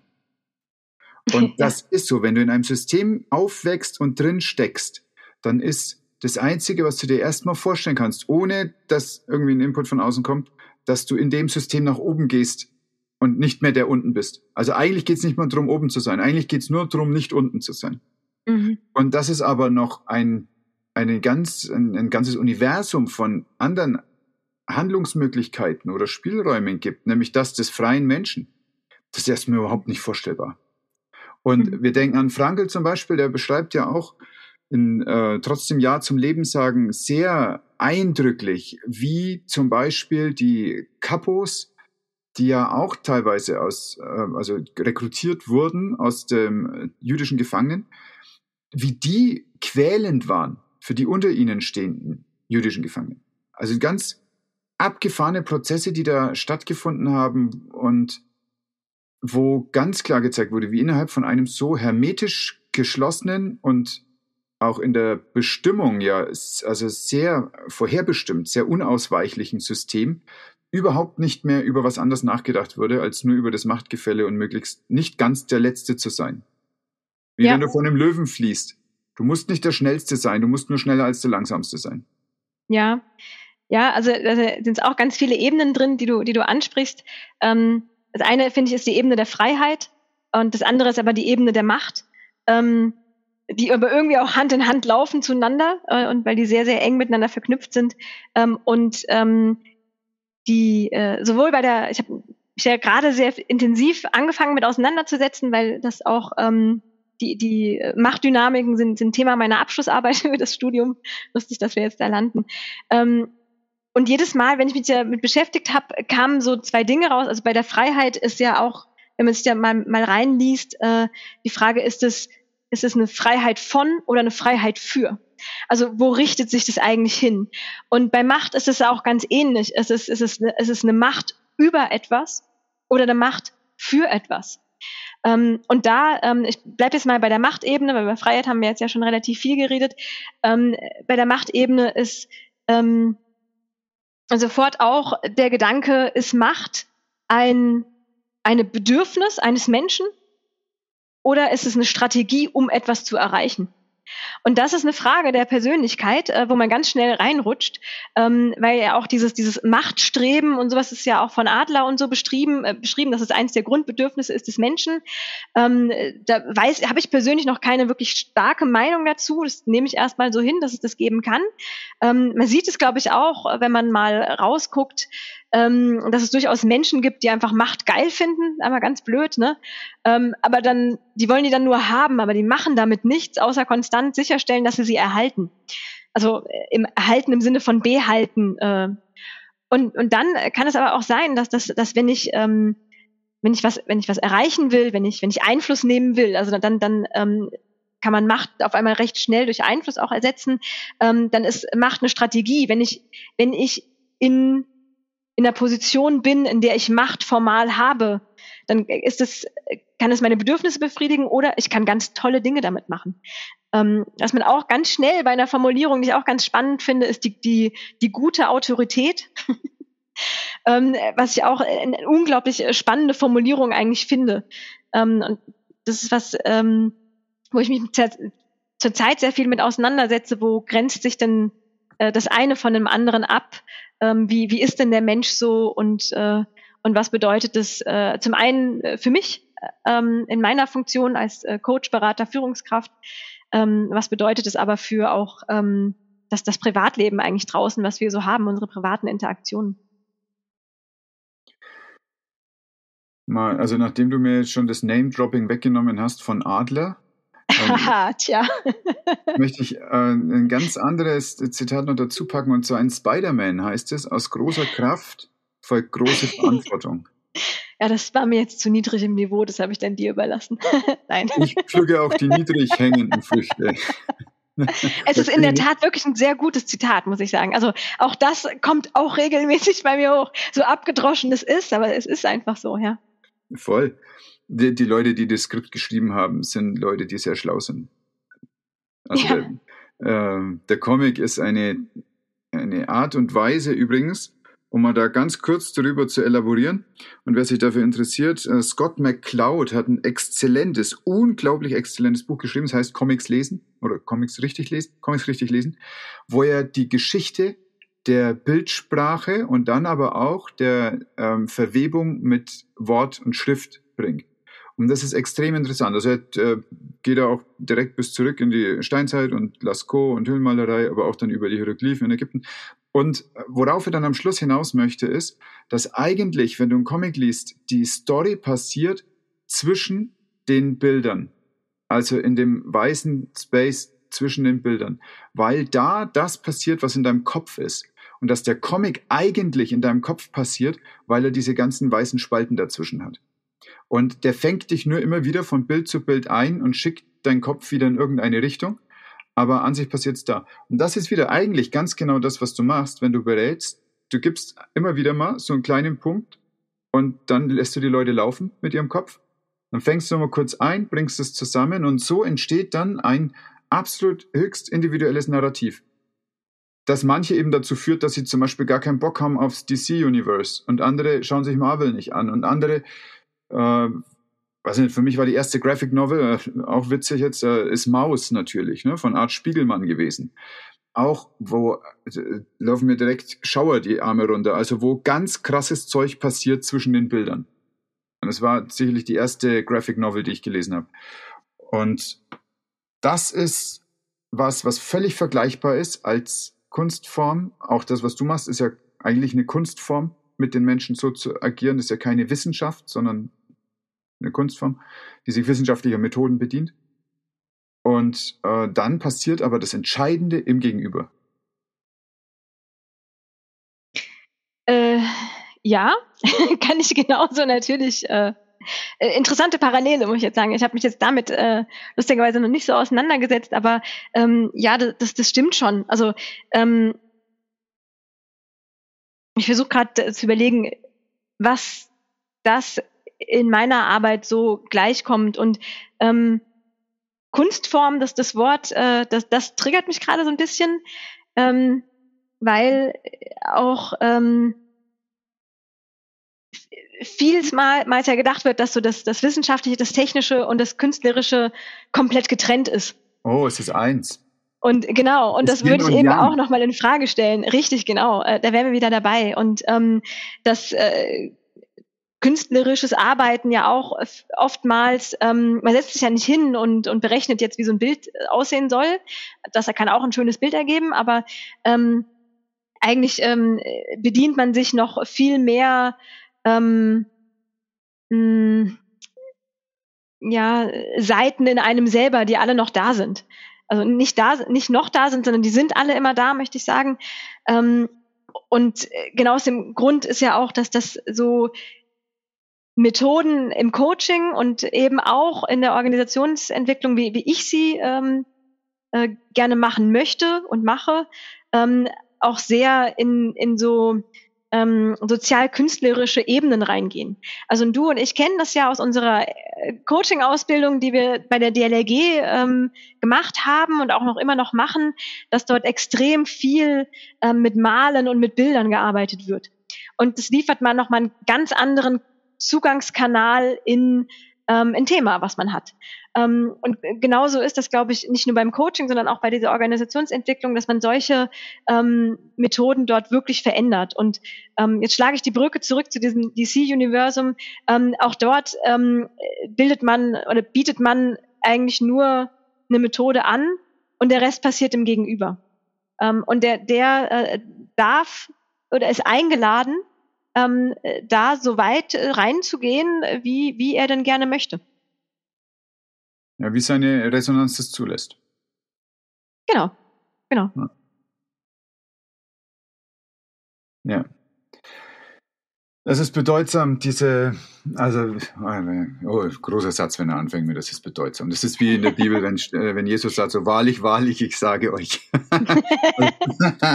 Sehr schön. Also, wahrlich, wahrlich. Ähm, wir haben ja oft so einen, äh, so eine flache Interpretation von diesen fernöstlichen Weisheiten. Und wenn ich jetzt hier so raushaue, es ist halt wie Yin und Yang, es ist das Gleiche. Dann lohnt sich das immer wieder dahin zu gucken, wo kommt das her? Und dann ist Yin einfach das Tal, wo das Feuchte, Kühle ist, das Aufbewahrende, das Nährende, das Schützende. Und dann ist Yang der steile, in der Sonne stehende Berg. Und es gibt keinen Berg ohne Tal und es gibt kein Tal ohne Berg. Und da sind wir auch wieder bei diesem Einatmen, Ausatmen, was du anfangs gesagt hattest. Das eine geht nicht ohne das andere, aber es geht nie gleichzeitig. Und so kannst du auch nicht gleichzeitig auf dem Berg stehen und im Tal stehen. Du kannst aber im Bewusstsein, dass es ein Tal gibt, aus dem du kommst und in das du gehst, kannst du auf den Berg steigen. Und genauso kannst du im Bewusstsein, dass du jetzt gleich ausatmen darfst, tief einatmen. Und vielleicht ist es schon auch für unsere Köpfe ganz in Ordnung und wir brauchen nicht 2000 Jahre spirituelle Kultur im Kreuz äh, und mit der Muttermilch aufgesogen haben, um solche Prinzipien zu verinnerlichen. Denn sie sind ein ganz kleines bisschen zu verinnerlichen. Sie sind anders als das, womit wir aufgewachsen sind. Wir sind eher in so einer expansiven Linearität aufgewachsen. Und zwar sowohl was Bilanzen angeht, aber auch was unser Leben angeht. So mein Haus, mein Boot, mein Vorgarten. Ich weiß nicht mehr, wie die Werbung damals ging. Aber äh, wenn wir von irgendetwas, wenn wir von irgendwas mehr Genuss haben wollen, ist oftmals der Reflex, und wir, da meine ich jetzt nicht dich und mich, sondern wir als westliche Gesellschaft, ist oftmals der Reflex, mehr davon zu haben. Nicht aber es so sein zu lassen, wie es ist und das genießen zu können, was ist. Und deswegen glaube ich, dass wir auch auf so einer ähm, sanften oder etwas, etwas äh, weniger äh, brutal in die Tiefe gehenden fernöstlichen Lehre, die wir einfach in unser Denken hier importieren, enorm viel schon profitieren können auf dem Level, auf dem wir gerade sind. Und vielleicht sind es genau diese Dualitäten, die du bringst, mit dem, dass du eine Betonung auf die Intuition legst, in einem ansonsten eher abstrakt kalkulierenden Umfeld, die dann schon die Entwicklung machen, dass es für die Menschen mehr holistisch wird. Nämlich sich in Yin und Yang in der Organisation zu sehen. Ja, also ich glaube, entscheidend ist da, dass die Bewertung wegfällt. Also oftmals gibt es auch dann ein Gut und ein Schlecht. Also bei dem Yin und Yang, ähm, da ist es ja, das eine ist schon mal schwarz und weiß gemalt, dass das lädt zur Interpretation ein, also wenn man es jetzt mal wirklich überspitzt, äh, das Schwarze ist ja irgendwie dunkel und schlecht und das Helle ist irgendwie toll und super und so. Und ähm, auch die, die Idee von, von Spannungsfeldern äh, finde ich immer auch so, auch von, von dem Wort her auch ein bisschen schwierig. Ähm, ist, ist das äh, zurzeit von mir favorisierte Wort äh, die Polarität, weil es einfach nur sagt, es gibt zwei Pole. Ähm, und dort wirklich sich, äh, sich bewusst zu machen, äh, dass es beides äh, genau gut so, wie es ist.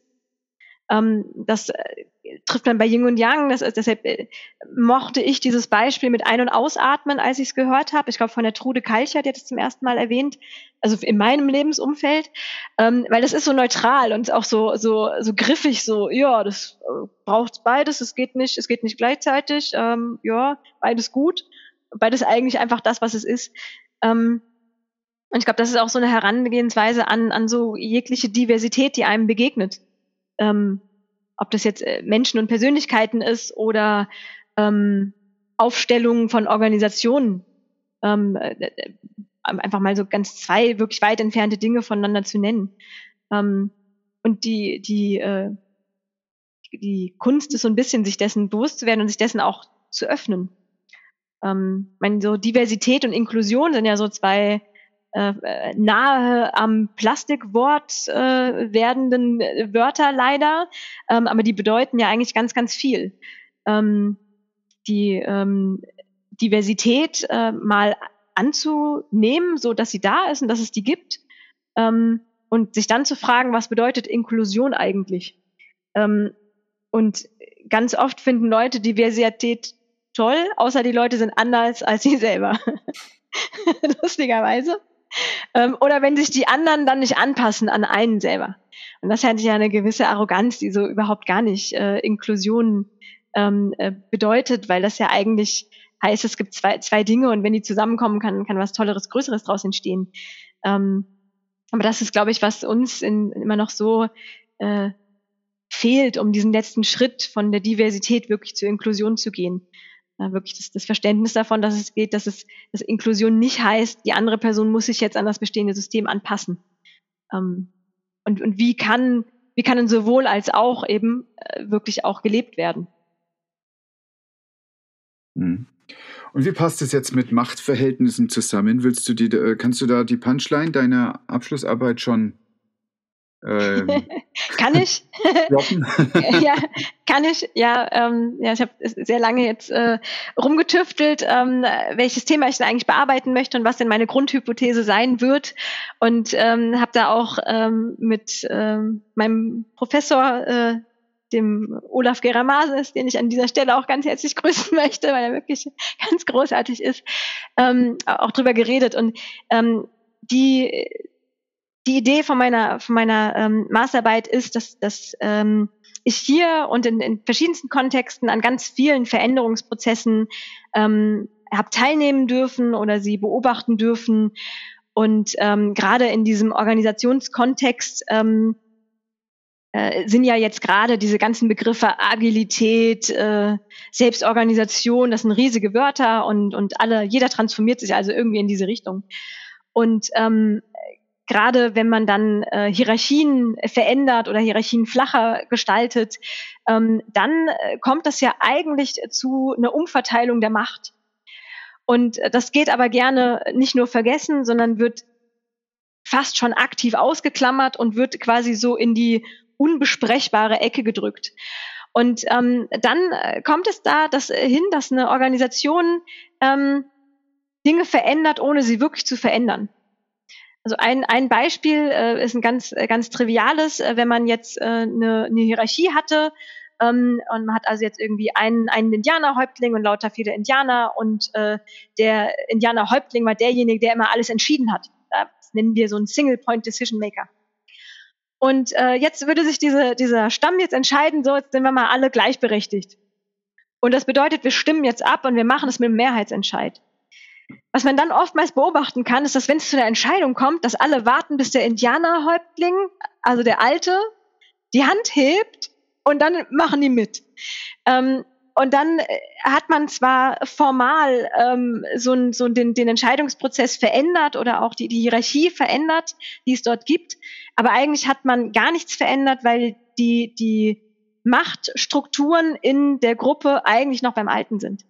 Und ähm, ich äh, habe gesehen, dass, die, dass das viel zu wenig bewusst angeschaut wurde. Das ist ähm, ähm, oftmals fast schon ein Tabuthema in Gruppen und Organisationen, sowas anzusprechen.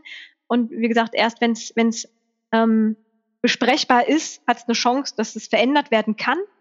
Ähm, und deshalb ist die, die, ähm, die äh, provokative Hypothese meiner Masterarbeit, dass äh, solange Organisationen äh, die Ebene der Macht aktiv ausklammern, äh, solange müssen Veränderungsvorhaben scheitern.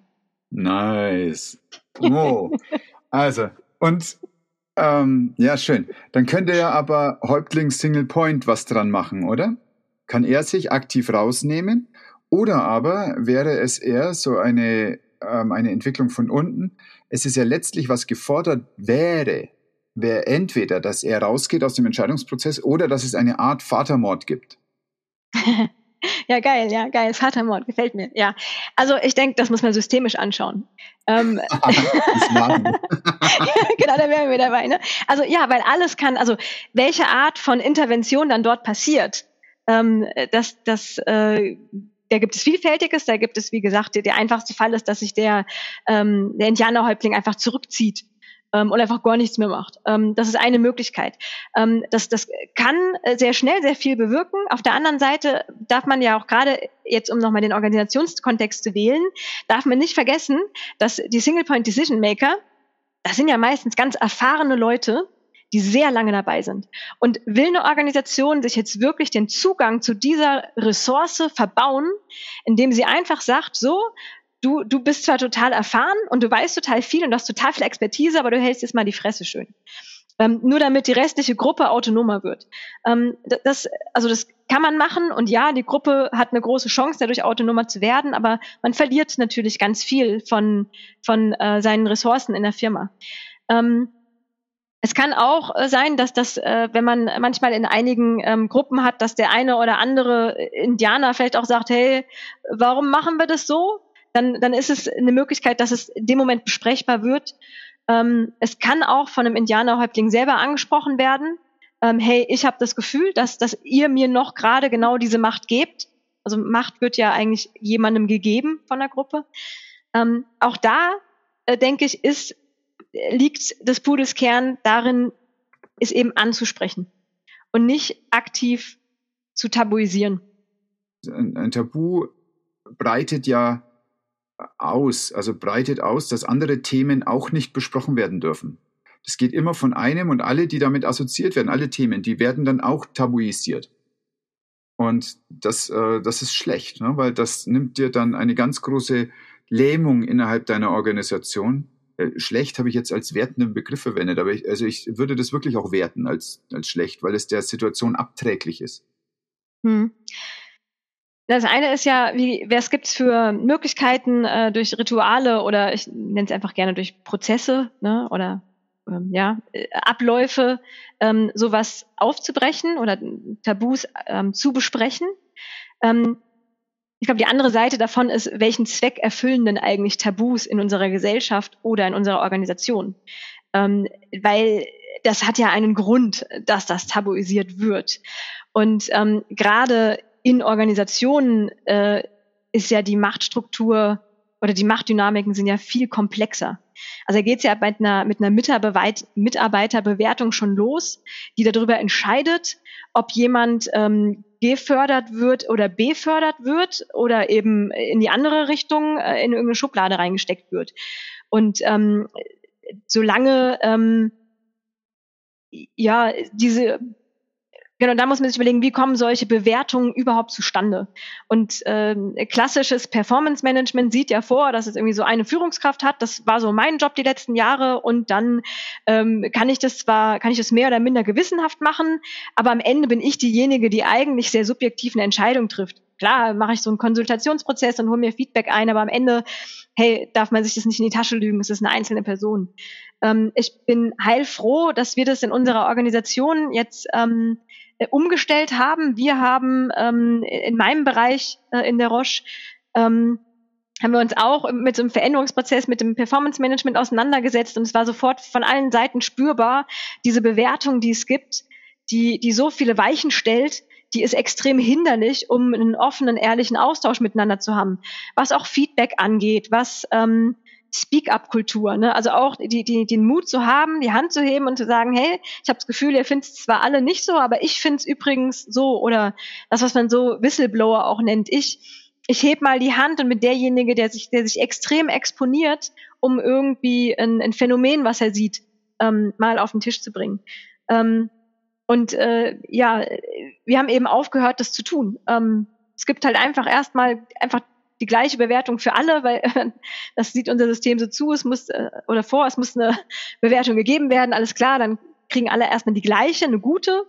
So. Ähm, und dann ist ja immer der Trugschluss, dass man glaubt, so, ich verändere jetzt was und dann ist es morgen gleich anders. Und da muss ich auch mal sagen, dass die Deformation professionell von einem Naturwissenschaftler natürlich äh, sehr stark, ne? Oder ich mache irgendwas und es passiert sofort irgendwas und ich kann es beobachten. Und wir waren auch erstmal äh, vielleicht ein bisschen enttäuscht, dass wir gar nicht so schnell haben Veränderungen sehen können. Ähm, jetzt sind natürlich, äh, ist es jetzt kein äh, Laborexperiment mit irgendwelchen äh, Bakterien oder Substanzen, wo ich äh, direkten Effekt sehe. Ähm, soziale Systeme sind viel, viel komplexer und brauchen wirklich lange. Äh, es dauert lange, bis Veränderungen sichtbar werden. Ähm, da darf man nicht enttäuscht sein. Da muss man einfach auch Geduld haben und erst erstmal eher rangehen. Okay, ist verstanden worden, was da passiert. Ähm, wir haben in diesem Jahr gesehen, dass das ähm, es braucht eine gewisse ähm, Zutrauen des Mitarbeiters, dass das wirklich passiert. Weil am Anfang des Jahres zu sagen, so am Ende des Jahres kriegt ihr keine Bewertung, macht euch keine Sorgen, das ist erstmal nichts wert in so einem, in so einem Machtsystem, wo die Bewertung unglaublich viel entscheidet.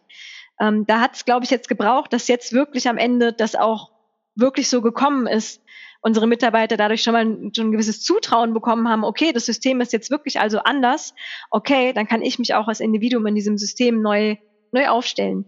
Ähm, genau, und so sind, sind Tabus, ähm, um nochmal darauf zurückzukommen, ähm, extrem funktional, ähm, um ja gewisse Dinge einfach nicht ändern zu müssen, äh, weil das eben sehr ähm, risikoreich sein kann für den Einzelnen. Genau, deshalb so Rituale zu haben, ähm, ist gut. Die müssen meiner Meinung nach einhergehen, dass man sich der, wieder der restlichen Machtdynamik, die es noch so gibt in der Organisation, bewusst wird. Ähm, ja, da werden wir wieder beim Ansprechbar machen. Mhm. Ähm, dich als Mensch ansprechbar machen, aber auch die, die Tabus ansprechbar machen. Ja, offene Themen. Also ja. was auch immer das ist. Mhm. Das ist extrem spannend, was du da alles erzählst. du schickst meinen Kopf ganz gut auf die Reise. Sehr schön, so soll es ja auch sein. ja, voll, voll. Und ich würde aber ganz gerne noch so auf ein paar äh, Fragen eingehen. Wir haben ja bis jetzt, also keine der Fragen, die jetzt äh, von mir kamen, habe ich mir vorher überlegt, ich wusste, es wird eh so viel, ich, äh, ich kleiner Affe werde viel Zucker bekommen. So habe ich mir das gedacht, durch das, was du sagst. Und so war es auch, du hast dem Affen Zucker gegeben. Aber ähm, tatsächlich habe ich noch so ein paar Fragen im, im, Kopf, die mir auch wichtig sind und die ich äh, stellen möchte. Denn hinter all dem, was du da machst, das ist ja eine, also ein ganz großer Energieaufwand, so meine Vorstellung.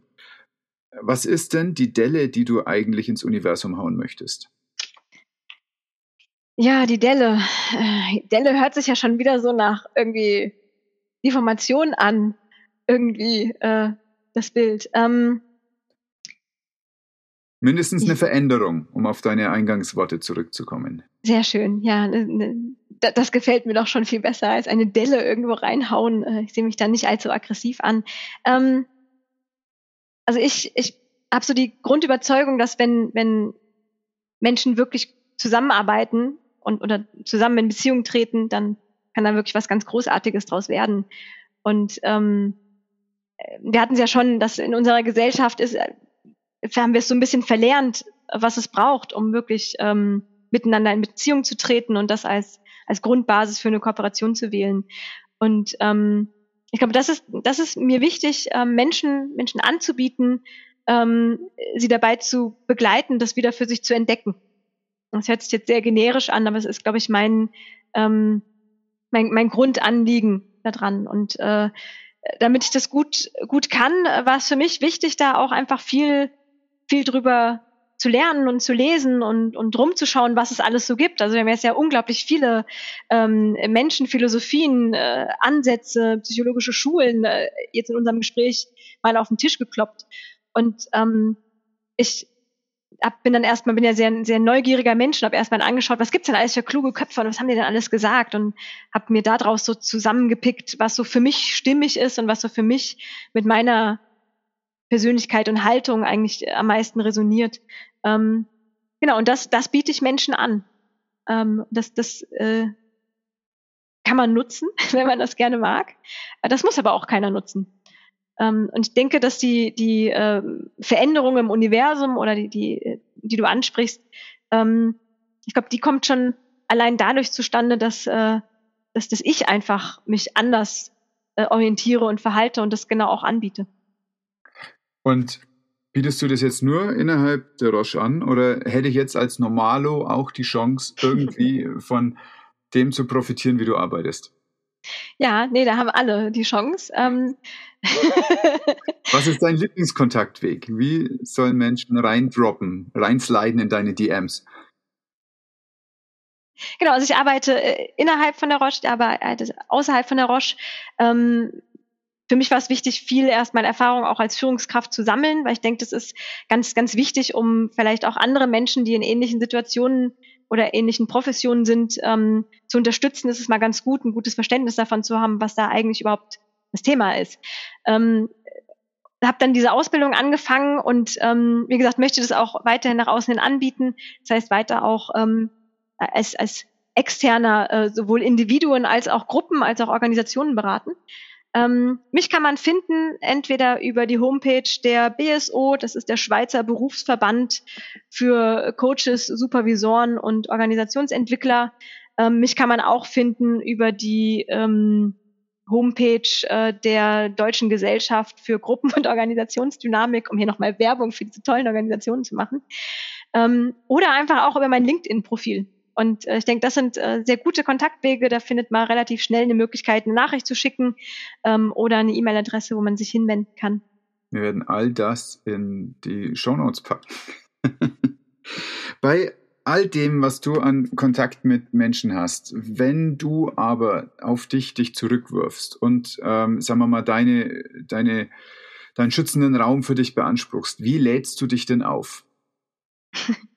Musst du dich ja. überhaupt aufladen oder ist das schon aufladend, was du machst? Ja, also in der Tat ist es aufladend. Ähm, ich bin ja vom Persönlichkeitstyp äh, sehr extrovertiert, sehr intuitiv, ähm, sehr empathisch und so. Ähm, und ähm, mir gibt es ganz, ganz viel Energie, die Auseinandersetzung mit Menschen. Also ich habe letztens einen ganz, ganz toller Vergleich von Simon Sinek äh, gehört, den fand ich unglaublich toll. Ähm, der, der sagt, so ein, äh, so ein introvertierter Mensch, der macht morgens auf und hat so fünf, fünf Münzen und für jede Interaktion gibt er eine ab. Macht auch irre viel Spaß, aber am Ende des Abends ist, ist er halt einfach ohne Münzen. Und beim Extrovertierten ist es so, der wacht morgens auf und äh, hat keine Münzen, äh, es sieht man mir morgens auch immer deutlich an, dass ich noch das Karma klumpt. Ich habe noch keine Münzen. Und aber jede, ja, du, du kennst das, ne? Wenn wir dann. Also, du, meinst, du kennst mich ja auch schon länger morgens, ja. Ähm, ja gut, und jede, jede soziale Interaktion oder jede Interaktion mit einem Menschen äh, gibt ihm eine Münze und am Ende des Abends hat er total viele Münzen, das ist total äh, energetisiert. Und ähm, ich glaube, das ist es, ähm, wie, wie ich mich auflade. Ähm, mir tut es total gut, einfach diese Interaktion mit Menschen ähm, und auch sehr neugierig zu sein und äh, einfach alles, alles, was neu ist, zieht mich ohnehin an. Also deshalb bin ich sehr neugierig und, und äh, ja, unterhalte mich einfach gerne. Das ist schon mal eine gute Voraussetzung, um, um so einen Job zu machen. Ja. Hm, voll. Ja, der Newsletter von Simon Sinek ist ja überschrieben mit The Most Wisdom per Words. Und es ist wirklich so, dass er manchmal ganz schön schlaue Sachen rausballert. Ein schönes oh ja. Bild. Oh ja, ja oh ja. Dankeschön. Oh ja. Und äh, nachdem ich ja völlig eigennützig diesen Podcast mache, eigentlich nur um Leseempfehlungen zu bekommen, alles andere ist nur Vorspiel. Was liest du gerade und warum sollte ich das auch lesen? Oder sollte ich überhaupt? Solltest du überhaupt lesen, ja. Ja, ja, man kann, man kann, äh, kann genug lesen, aber man kann nie zu viel lesen. Deshalb, ähm, da denke ich, gibt es ganz, ganz viel zu entdecken. Äh, ich lese ja meistens ganz viele Sachen parallel und so irgendwie, äh, kennst du auch, ja, ähm, ganz klar. Ähm, zwei Sachen, die äh, die mir, also ein Buch, was ich wirklich wärmstens empfehlen kann, ähm, das lese ich auch in ganz kleinen Dosen, weil ich es so schön finde und dann ist es ja irgendwann vorbei, wenn ich es fertig gelesen habe. Aber es ist wirklich einer meiner, meiner Lieblingsautoren. Ähm, das ist äh, Franz de Waal. Das ist eigentlich ein Soziobiologe, der sich viel mit Verhalten äh, beschäftigt. Äh, der guckt ganz viel auf Menschen und Privaten. Ähm, sagt man ja immer, dass ja, wenn man sich Affen anguckt, dann kann man da nichts äh, an Parallelen zu den Menschen überhaupt ziehen. Ähm, er macht halt die These auf, wenn wir nur zu 0, irgendwas Prozent überhaupt genetisch unterschiedlich sind, dann ist es ja extrem bescheuert, da nicht hinzugucken und, zu, und mal drauf zu schauen. Und ähm, er schreibt immer ähm, Bücher, die sich sehr, sehr gut lesen lassen. Das ist sehr, sehr ähm, leicht geschrieben, ist jetzt nicht so hardcore wissenschaftlich. Und er schaut sich immer zu einem Themengebiet, schaut er sich dann an, was im Tierreich eigentlich so abgeht. Und äh, landet dann irgendwann auch bei den Primaten und vergleicht das dann so mit den Menschen. Und ähm, da geht's über irgendwie Kultur, über ähm, äh, Gewalt und Konflikt und äh, eben ein Buch, äh, was jetzt neu ist es nicht, glaube ich, von ihm, aber eins der neueren. Das heißt ähm, Mamas Last Hug. Da geht's um Emotionen und äh, wie, wie das so in der Tierwelt verankert ist und wie das eigentlich zusammenspielt ähm, und was kann man davon äh, sich abschauen oder ähm, mitnehmen für wie das Ganze mit den Emotionen bei den Menschen vonstatten geht. Ganz, ganz tolles Buch, kann ich wirklich wärmstens empfehlen. Mamas Last Tag, okay. Mamas okay. Last Tag, ja. Und das andere, was äh, mich gerade auch sehr beschäftigt, ähm, das ist so, so eine Kombination aus, aus Machtdynamiken, weil ich da viel geschaut habe. Sprache und Kultur und Prägung. Und äh, dann natürlich noch meine ganz klar feministische Seite. Ähm, und das ist das Buch ähm, Untenrum frei Margarete Stukowski. Ja, genau, dir sagt es direkt ja, was. Natürlich, genau. ich habe es ja schon gelesen. Ja, super, genau, ja, siehst du, ja, ja, genau. Also das, das, äh, da bin ich gerade dran und diese ganze Thematik finde ich also unglaublich wichtig, ja. ähm, sich das anzuschauen und äh, ähm, ja, es ist eben einfach immer noch ein, ein Thema äh, bei uns und äh, glaube ich, ähm, klar, es, äh, geht es da um eine stark feministische Ausprägung, aber wie man ja auch schon gehört hat, beschäftige ich mich sehr viel auch mit, mit Diversität und Inklusion und dann ist ja auch immer die kulturelle Prägung, wo kommt das her? Ähm, und dass wir uns dessen bewusst werden, äh, ganz, ganz wichtig. Ja, genau, das eine Buch hast du schon gelesen, das andere, das andere würde ich dir denn damit also auch empfehlen. Ja. aber wie schön. Äh, das ist doch, das ist doch gut, dass wir da äh, Bücher auch ähnlich gut finden. ja, das adelt meinen Geschmack. vielen Dank, vielen Dank. Ja, nein. Ne? ich, muss auch sagen, dass mir das immer sehr, sehr gut gefällt, ähm, wenn du am Ende von diesem Podcast genau diese Frage stellst, äh, weil ich es immer auch sehr spannend finde, äh, was Leute ähm, lesen und was sie davon halten und auch gerade, wenn es darum geht, mal eine Empfehlung abzugeben. Also ja, es ist wirklich, ist wirklich schön, sehr schön. Ja. Ja, danke schön. Also ich will es auch beibehalten. Es wird übrigens, das darf ich an der Stelle schon mal verraten, es wird ein Gentleman's Quarterly Book Club geben. Aha. Und da werde ich, wir sind noch nicht ganz, ganz fertig, wann so die erste äh, Folge rauskommt und so, aber wir tauschen uns gerade schon aus äh, mit dem extrem belesenen und, und scharf geistigen Christian Rosinus, Dr. Christian Rosinus. Der, also die Folge ist überhaupt super, aber wir haben also da uns auch viel über Bücher unterhalten und dann auch im Nachgang und sind jetzt da immer weiter ins Gespräch gekommen und wir schicken uns gerade schon so gegenseitig Sachen hin und wir wollen dann jeweils drei Sachen vorstellen. Nicht okay. ganz zwingend nur Bücher. Wir wollten uns mit den Künsten nicht einschränken, sondern es wird auch sicherlich nur um andere Sachen gehen. Aber die ersten Sachen, die wir uns hin und her geschrieben haben, waren einfach, weil das unser Reflex ist, eben Bücher. Und ich bin da sehr, sehr gespannt drauf. Ich freue mich jetzt schon, die erste Folge mit ihm abzudrehen. Und das ist also ein, ein ganz Ja, ein scharfzüngiger Bibliophiler, mit dem es ganz großen Spaß machen wird. Ich schicke dir den Link, sobald es rauskommt. Ja, bin ich ultra gespannt. Da freue ich mich drauf. Ja? Sehr schön. Und der ist Sehr auch so witzig. Also ich war immer gespannt. Ja, witzig ist gut. ja, auf jeden Fall. Ja. ja, Mensch, Lydia, jetzt haben wir unglaublich viele verschiedene Sachen gemacht. Ich glaube, dass hier eine Folge rausgekommen ist, die Fokus beim Zuhören braucht und äh, möglicherweise gar nicht so leicht zu verdauen ist. Dafür gibt es die Shownotes, die klären wir jetzt gleich noch und alles wird da drin gefunden werden. Und ich danke dir total für deine Zeit, aber auch für diesen Einblick in deine Arbeit und in dein Denken und hab's genossen und ich freue mich, dich. Ähm, ah, wir sehen uns nicht im Januar, aber wir sehen uns hoffentlich bald. Ja. Ja, vielen Dank. Also hat irre viel Spaß gemacht. Äh, ja, ich bin gespannt, wenn ich mir die Folge nochmal anhöre, wie wir da hin und her springen. Äh, aber ja, es hat sehr viel Spaß gemacht. Vielen Dank für die Einladung. Und äh, ja, wir sehen uns bestimmt bald irgendwie. Was waren meine drei wichtigsten Take-Home-Messages? Und ich fand es ziemlich schwierig, das diesmal auszuwählen. Erstens, Interpretationen verhindern Beziehungen.